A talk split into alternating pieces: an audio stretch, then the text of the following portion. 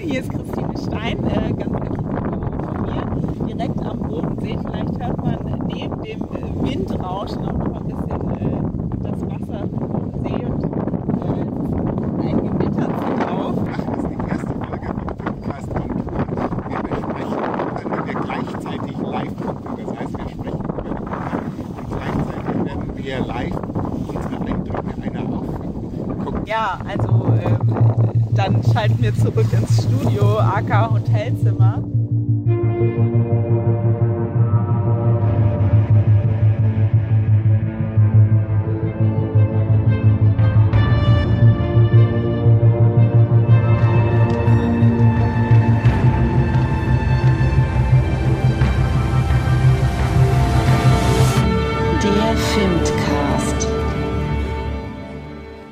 Herzlich willkommen ähm, zum Filmcast on the Road.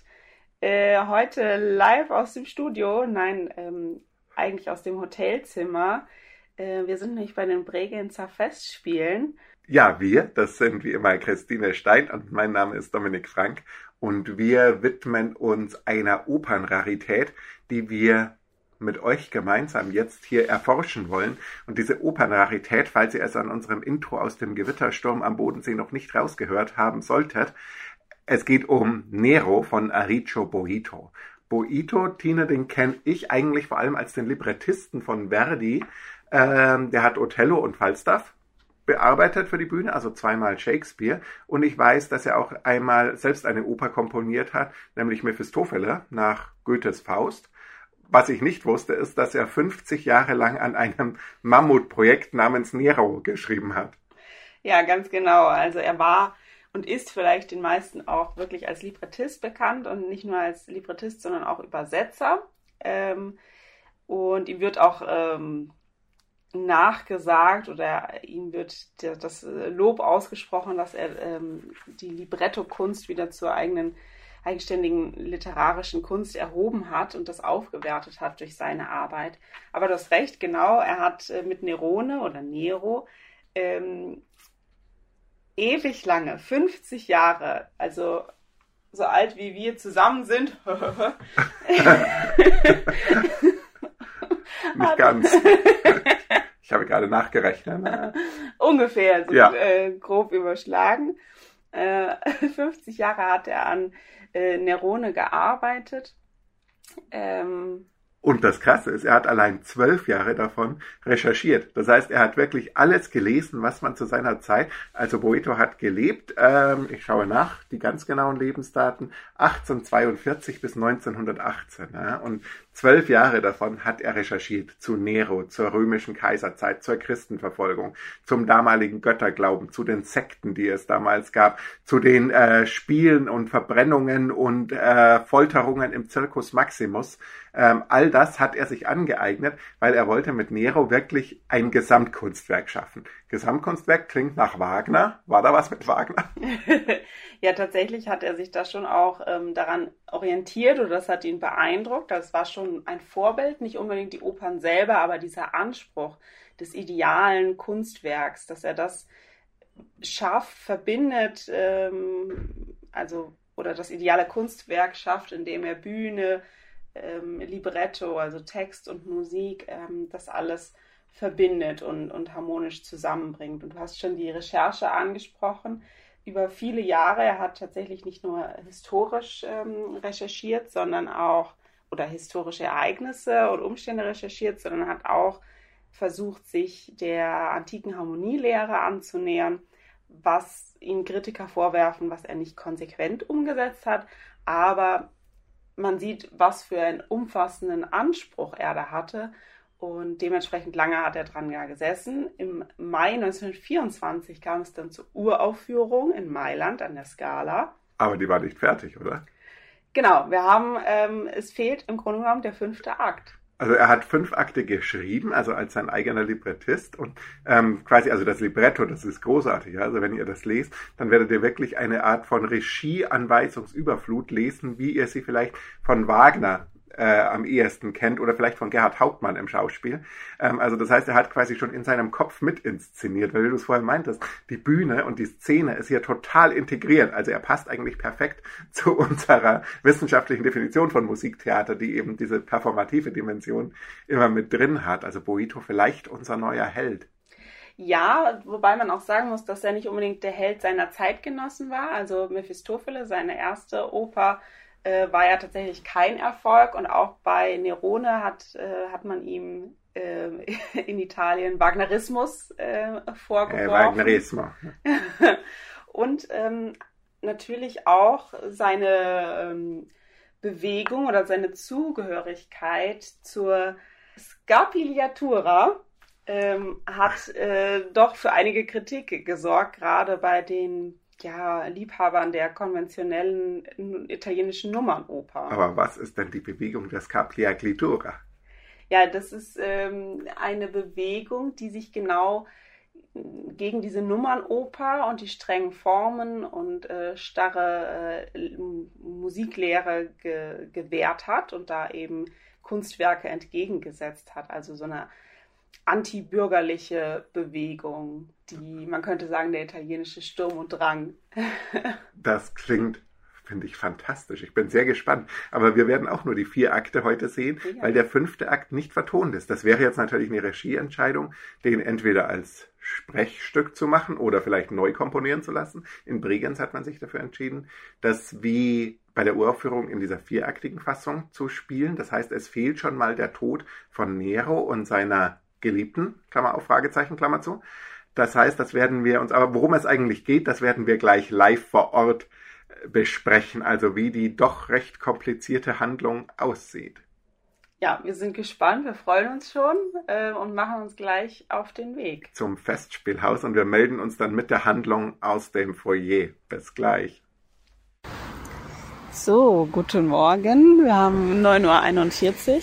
Ähm, wir sind jetzt am Parkplatz vom Festspielhaus in Bregenz. Dominik löst gerade noch ein Ticket, wenn er es schafft. Er hat es geschafft. Oh, jetzt wird er gleich noch vom Auto gefahren. Nein, das ist hält. Und gleich geht's los. So, wir haben jetzt 9.46 Uhr. Wir sitzen ähm, hier ein bisschen abseits beim Festspielhaus, haben uns eine ruhige Ecke unter den Bäumen gesucht. Aber wir sehen den Bodensee und wir sehen schon Festspielgäste. Ich fühle mich wirklich wie bei so einer Live-Reportage. Ich sehe Festspielgäste, die schon anstehen, um gleich ihren 3G-Nachweis zu zeigen. Also getestet, geimpft, genesen. Das wird hier sehr streng kontrolliert. Ja, das ist uns gestern schon aufgefallen, dass das anders ist als in Deutschland. Das im Saal selber es eigentlich relativ locker ist. Also man kann Maske tragen. Man ähm, hat jetzt keine Plätze, die freigelassen werden zwischen den ähm, Besuchern und Besucherinnen. Aber es müssen halt alle entweder geimpft, getestet oder genesen sein. Manche behaupten auch, das ist ein wahnsinniges Konzept und wahnsinnig ist auch Kaiser Nero. ja, gehen wir mal. Handbuch für Überleitungen. Also Tine, aber was ich tatsächlich total spannend fand, ist, also ich hatte ja bei Nero so Vorstellungen von Sir Peter Ustinov als Nero. Ich hatte so Assoziationen auch zu Caligula bei Wahnsinnigen Kaisern, also das Stück von Camus ist mir da mhm. eingefallen. Ähm, das brennende Rom und Nero, der auf der Leier spielt. Also das waren so meine Bilder von Nero die mir eingefallen sind. Und ich dachte ehrlich gesagt, dass das quasi das Nero der Superschurke in diesem Stück ist. Aber ist er gar nicht so ist wirklich. Er nicht. Ne? Nee, also der Superschurke, wenn man denn einen äh, finden möchte, äh, ist äh, Simon Margot, der heidnische Priester, der eigentlich auch so ein bisschen der Strippenzieher und der Intrigant ist. Ja, wenn man möchte, könnte man jetzt in dieser Konstellation Nero, der Tenor, und Jago, der, äh, jetzt habe ich verraten, und äh, Simon Mago, der heißt auch schon so, äh, der fiese Bariton, äh, auch schon die Konstellation Othello, ähm, Jago vorausahnen, die ja Verdi dann in, auf Boitos Libretto geschrieben hat. Also da gibt es durchaus eine Parallele. Aber ein richtiger Held ist Nero auch nicht in der Oper. Nee, absolut nicht. Also ähm, am heldes, heldenhaftesten sind vielleicht ähm, die Figuren, die dem Christentum zugeordnet werden. ähm, wobei die jetzt auch nicht so, sind ja trotzdem mehr Randfiguren. Also mm, Nero ist schon, Nero ist ja auch mit einem Tenor besetzt. Ich würde sagen, Nero ist eigentlich schon der, dem wir am meisten folgen, trotz dass er auch negative Züge hat. Und das ist ja dann tatsächlich auch typisch äh, für diese Bewegung der Scapi, Scapigliatura, dass man eben dieses, so ein Faszinosum hat äh, mit dem, dem Dualismus zwischen Gut und Böse, mit den Grenzüberschreitungen, auch für Gewalt und ähm, ja für das Makabre und das ist glaube ich in Nero ganz gut verkörpert. Also mir kommt diese Bewegung so ein bisschen vor, als hätte sie Züge vom Sturm und Drang, wie wir vorher im Hotel schon sagten, aber es hat auch was von so diesem Schauerromantischen der deutschen Romantik und diese Doppelgängermotivik. Genau. Also das steckt da alles mit drin. Genau, das haben wir hier auf jeden Fall. Ähm, also wir haben die guten Christen, das sind Fanuel oder Fanuel und ja. Rubria. Und bei Rubria, äh, das ist quasi unsere positive Heldin, aber bei ihr, Achtung, Spoiler, kommt raus, dass sie ein dunkles Geheimnis mit sich hat, denn sie ist gleichzeitig Mitglied von zwei Religionen. Ähm, das möchte sie die ganze Zeit beichten, aber erst ganz am Schluss, kurz ja. vor ihrem Tod, ja. äh, wird das dann aufgelöst. Das heißt, sie ist eigentlich diese Figur, die an der Grenze steht zwischen der alten und der neuen Zeit, zwischen den heidnischen Gottheiten und dem christlichen Gott und hier wirklich für eine Art Versöhnung steht. Interessant auch, dass das wieder mit einer Frau besetzt wird, also dass mhm. wir quasi wieder so eine weibliche Opferfigur hat, die sich auch dann ja wirklich opfert, also sie überlebt das Ganze nicht und ja, und sie ist die ganze Zeit von Anfang an, eigentlich ist es ihr ein Anliegen, ähm, das zu berichten, das zu beichten. Und vielleicht wäre das auch der Schlüssel ähm, äh, für ein ja, weniger zerstörerisches Ende oder eine weniger äh, zerstörerischere Handlung, wenn, wenn diese Versöhnung früher ans Licht kämen würde, die Versöhnung der Religion. Aber sie ist aus verschiedensten Umständen, weil immer irgendwelche anderen Dinge wichtiger sind, erfahren wir erst ganz am Ende zu ihrem Tod, kurz bevor sie stirbt, dass sie sowohl Christin als auch Vestallin ist. Ja, und äh, es kann natürlich nicht zu einem Happy End kommen, weil Boito natürlich genau diese ganzen krassen Episoden wie das brennende Rom, die theatralische Opferung von Christen im Circus Maximus, all diese Elemente möchte er natürlich komponieren und ja. vertonen. Ja, aber wie kommt es jetzt zu, dazu, ja, dass, dass da? Rom brennt? Also wir haben ja schon erwähnt, Simon Mago, eigentlich so ein bisschen der ähm, der Bösewicht, der ja sein Machtinteresse äh, durchsetzen will und versucht, Ner Nerone als Kaiser ähm, zu beeinflussen, nämlich mit Asteria. Also erst einmal mit äh, Fanuel, das ist der christliche Priester, der genauso wie der heidnische Priester Simon Mago ja, überirdische Kräfte besitzt und, und Wundertaten vollbringen kann, aber der verweigert sich, seine Dienste in diese weltlichen Interessen darzustellen. Und so, darf ich da gleich mal nachfragen, weil das finde ich ganz interessant. Äh, können die wirklich Wunder vollbringen? Sehen wir das in der Oper, also in der Realität der Oper? Eigentlich nicht. Also das, was nee, wir. wir sind auf einer Realebene. Wir sind auf einer Realebene, vor allem wird es ja noch vorgeführt dann. Aber da kommen wir noch. noch ja. Also das heißt, also der Böse möchte den äh, guten Priester, er bietet ihm einen Deal an, sich quasi die Macht zu, zu teilen. teilen. Und der Gute lehnt natürlich ab. Okay. Ganz genau. Wobei das Gute natürlich hier auch ähm, genau in dieser künstlerischen Bewegung vielleicht nicht einfach nur als das Gute, sondern auch ein bisschen als das das Gegenüberstehende vom Bösen und damit auch nicht als das Menschliche äh, wirklich ähm, als menschliches Ideal verkörpert wird, sondern das Menschliche ist eigentlich Nerone, der genau zwischen diesen beiden, äh, zwischen Gut und Böse gefangen ist. Also das Gute ist eigentlich was nicht unbedingt Erreichbares. Ja, Nerone hat ja gerade seine Mutter umgebracht, Agrippina. Ja. Ähm, und Simon Maga, Mago hat einen wirklich teuflischen Plan ersonnen, nämlich er verkleidet Asteria, die ist so eine Art Groupie von Nerone und sehr in ihn verliebt. Er verkleidet sie als eine Racheerrünje, wie wir sie aus der OST kennen, also die Parallele zu Orest. Ähm, dem Muttermörder wird auch immer wieder aufgespannt in diesem Stück. Ähm, Im fünften Akt würde er dann sogar auftreten, aber das wurde nicht mehr komponiert. Und ähm, Asteria soll Nerone erscheinen als Erinje. Genau und äh, so zum, zur Furcht äh, verleiten, dass ähm, Simon Margot praktisch ihn, ihn in seiner Hand hat und äh, eben da so ein Druckmittel hat ähm, durch die vermeintliche Göttin. Allerdings ähm, durch einen Kuss äh, erkennt Nerone dann, dass es sich gar nicht um eine echte Göttin handeln kann, weil, weil die Göttin würde ihn nie küssen. Natürlich nicht. Und äh, dann äh, bemerkt er eben den Schwindel oder diese Falle äh, und verurteilt Asteria. Zum Tod in der Schlangengrube im Circus Maximus, also sehr brutal, sehr und auch Simon Margot wird verurteilt. Ja, und das ist jetzt das, was du vorher meintest, weil Simon Margot soll beweisen, dass er denn äh, wirklich magische Kräfte hat und er soll von einem riesig hohen Turm springen und zeigen, dass er dann fliegen kann. Also eigentlich eine Hinrichtung um die Ecke. Genau. Also äh, total fies, weil äh, Nerone wahrscheinlich auch sich dessen bewusst ist oder davon überzeugt ist, dass er nicht fliegen kann. Äh, und Simon Margot wird vor die Wahl gestellt, entweder ich gebe mir hier die Blöße, äh, zu zeigen und zu sagen, dass ich einfach nicht diese Macht besessen habe jemals und auch nicht besitze, die, äh, die ich behauptet habe, oder ich muss äh, weiterhin so tun, aber mich dann wissentlich in den Tod stürzen. Aber auch Wahnsinn, wie Nerone hier äh, vorher gesagt hat, nachdem er erkannt hat, die Asteria ist gar keine Göttin, das ist die Asteria. Äh, er schafft die Götter ab, die Götter sind tot und er erklärt sich selbst zum Gott. Äh, und er spielt dann eben wie Apollo auf der Leier. Also da haben wir auch schon diese, wieder dieses wahnsinnige genau. hybrische Motiv von Nero.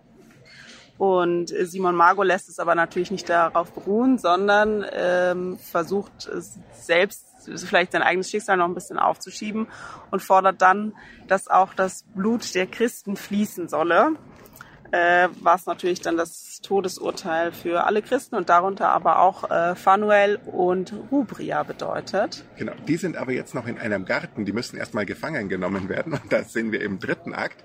In dem dritten Akt äh, we enacted Fanuel die Bergpredigt und zwar wörtlich.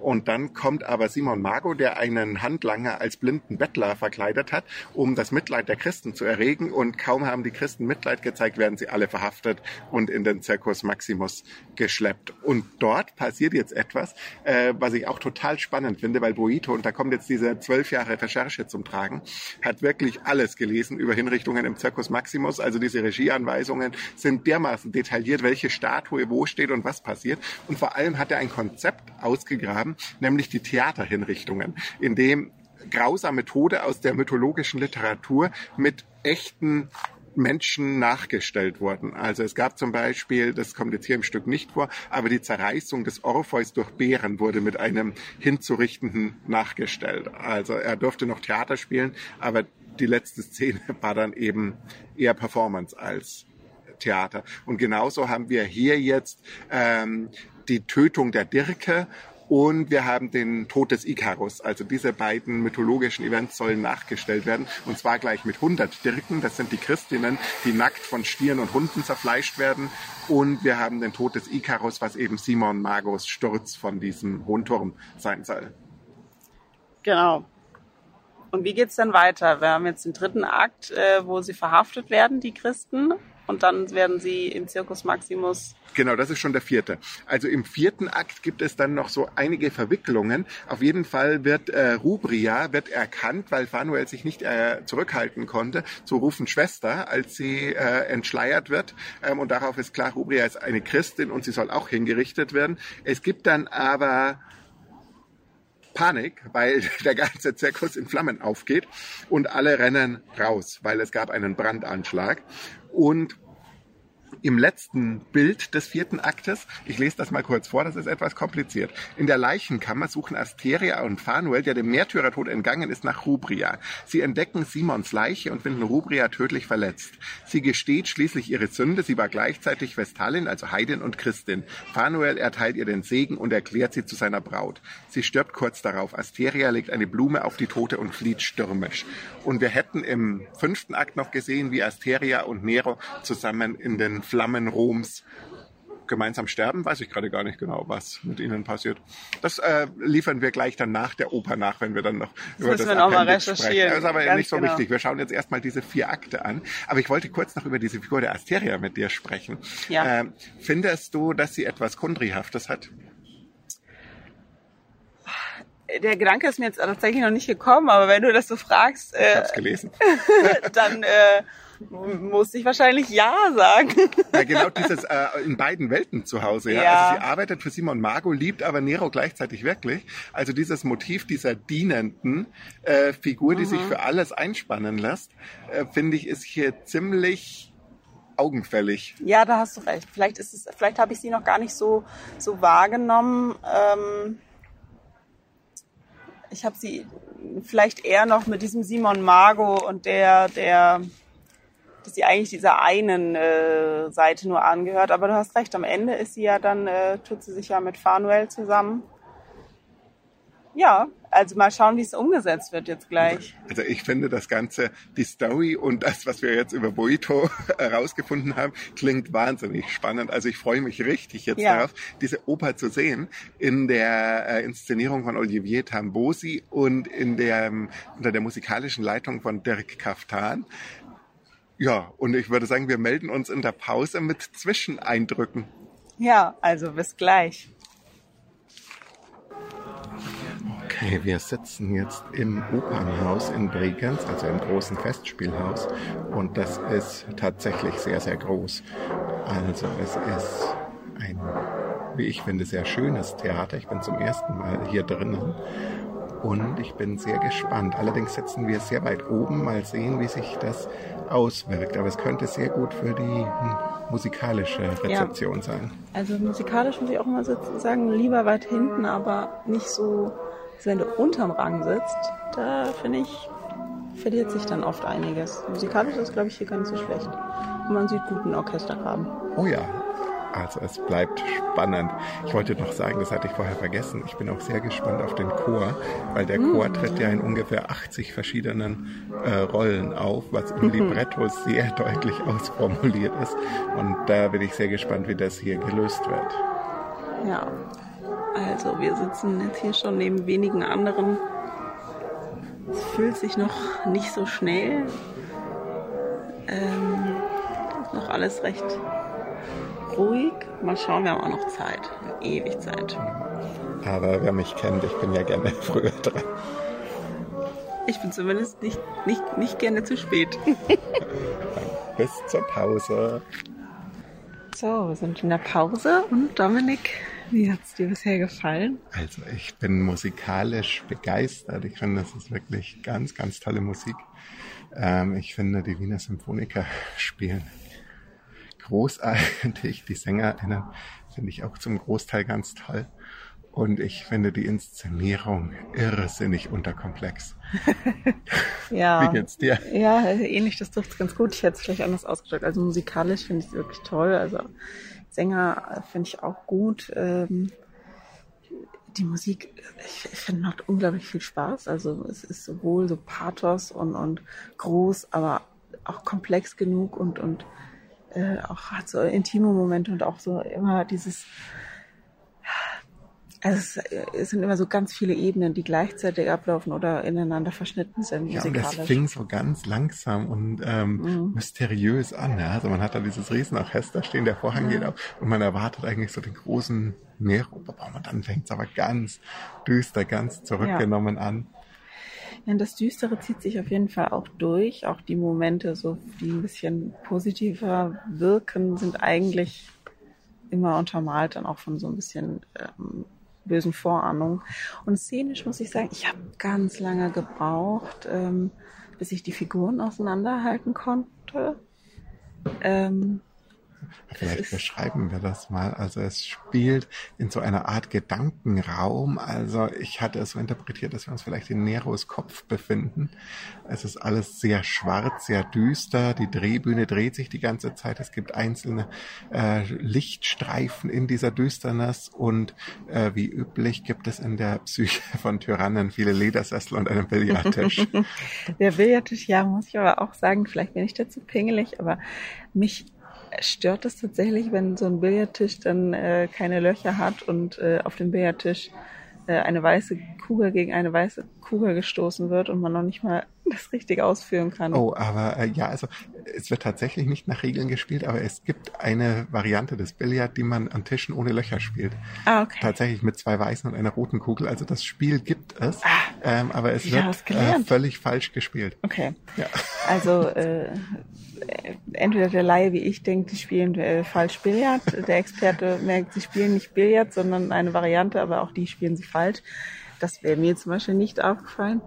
Äh, aber das ist ja natürlich eine Kleinigkeit. Aber ansonsten das Unterkomplexe, ja, das kann ich, kann ich zustimmen. Also es ist, ähm, wir haben am Anfang, so habe ich es interpretiert, Agrippinas Leiche gesehen in einem grünen Kleid Genau. und dann tritt der ganze Chor in grünen Kleidern auf und jetzt im zweiten Akt trat auch Nero in einem grünen Kleid auf und der Billardtisch war dann der Altar, auf dem äh, Asteria als Göttin aufgetreten ist mit Schmuckketten statt Schlangen.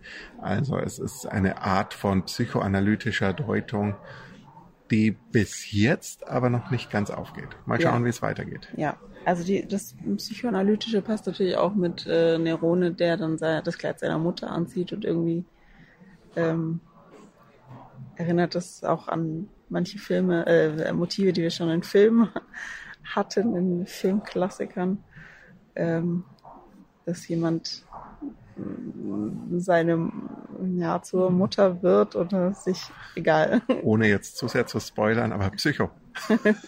Ja. Ähm, und ja, das kann man natürlich irgendwie so psychoanalytisch deuten. Ja, ich bin auch noch nicht ganz dabei. Aber die Musik ist äh, großartig. Also das ist tatsächlich eine Entdeckung. Also was Boeto hier komponiert hat. Also ich finde, man merkt die Leidenschaft für dieses Projekt in jedem Ton und auch in jeder Textzeile, weil Ja. der Text ist auch wahnsinnig komplex und wahnsinnig toll gedichtet. Und ich habe das Libretto inzwischen gelesen und die Regieanweisungen sind auch ein bisschen bildungshuberisch. Also er gibt auch ein bisschen an mit, was er alles jetzt gelesen hat. Aber es ist wirklich ein toller Text und ich würde mir tatsächlich nach jetzigem Stand wünschen, das nochmal in einer anderen Inszenierung zum Vergleich zu sehen. Aber ich Ja, bin gespannt, ja. wie es weitergeht. ja, ich auch. So, wir haben schon beide festgestellt, wir sind äh, total geblendet. Wir strömen gerade den anderen Besuchern und Besucherinnen raus. und wie geht's dir, Dominik? Äh, ja, ich bin etwas platt. Also wir waren ja vorsichtig und haben unsere Masken aufbehalten. Ja. Und es war etwas stickig über die Stunden im Festspielhaus. Ähm, deshalb bin ich jetzt tatsächlich etwas Sauerstoff äh, bedürftig. Mhm. Aber ich fand den zweiten Teil tatsächlich musikalisch noch besser, weil Ja. wie Boito das schafft, diese Szenen im Circus Maximus, also wie die Christen getötet werden und abgeschlachtet und dann der Flug des Icarus, also das ist Ja. musikalisch phänomenal. Oder auch wie, wie, wie äh, die Tribüne also einstürzt. Die stürzt nicht jetzt, wir haben nicht gesehen, dass irgendwas einstürzt, sondern man hört es in der Musik. Also die, es wird auch angekündigt oder gewarnt oder äh, im Text hören wir das auch, aber es ist äh, also wirklich phänomenal, was alles in der Musik passiert. Und hier gab es auch szenisch einen guten Regieeinfall, nämlich bei diesen Stellen einfach den Vorhang zuzulassen und das alles die Musik erzählen zu lassen. Und das fand ich tatsächlich eine sehr schlaue Lösung. Ja, ähm, aber wie du schon andeutest, ähm, also ich, ich finde, er hat sich sehr oft auch, ähm, die, oder die Inszenierung verlässt sich sehr oft oder an vielen Stellen auf, auf die äh, ja, narrative Fähigkeit der Musik. Absolut. Und was ich etwas schade finde, ist, dass die Inszenierung keinen Versuch macht, äh, das szenische Geschehen irgendwie deutlicher zu machen, sondern sich quasi auf diese psychologische Ebene zurückzieht, auf der eben dann alles passieren kann. Und das macht es in meinen Augen etwas beliebig. Also das ist so der erste Eindruck jetzt äh, die, direkt nach der nach der Vorstellung. Ähm, und möchtest du jetzt direkt noch was loswerden? Ja, ähm, ich finde das tatsächlich, jetzt wäre ich in der Stimmung gewesen, obwohl es so stickig war, noch den fünften Akt zu sehen, den er nicht komponiert hat. Absolut. Also man hat jetzt schon Lust auf, auf, auf den Schluss auch noch.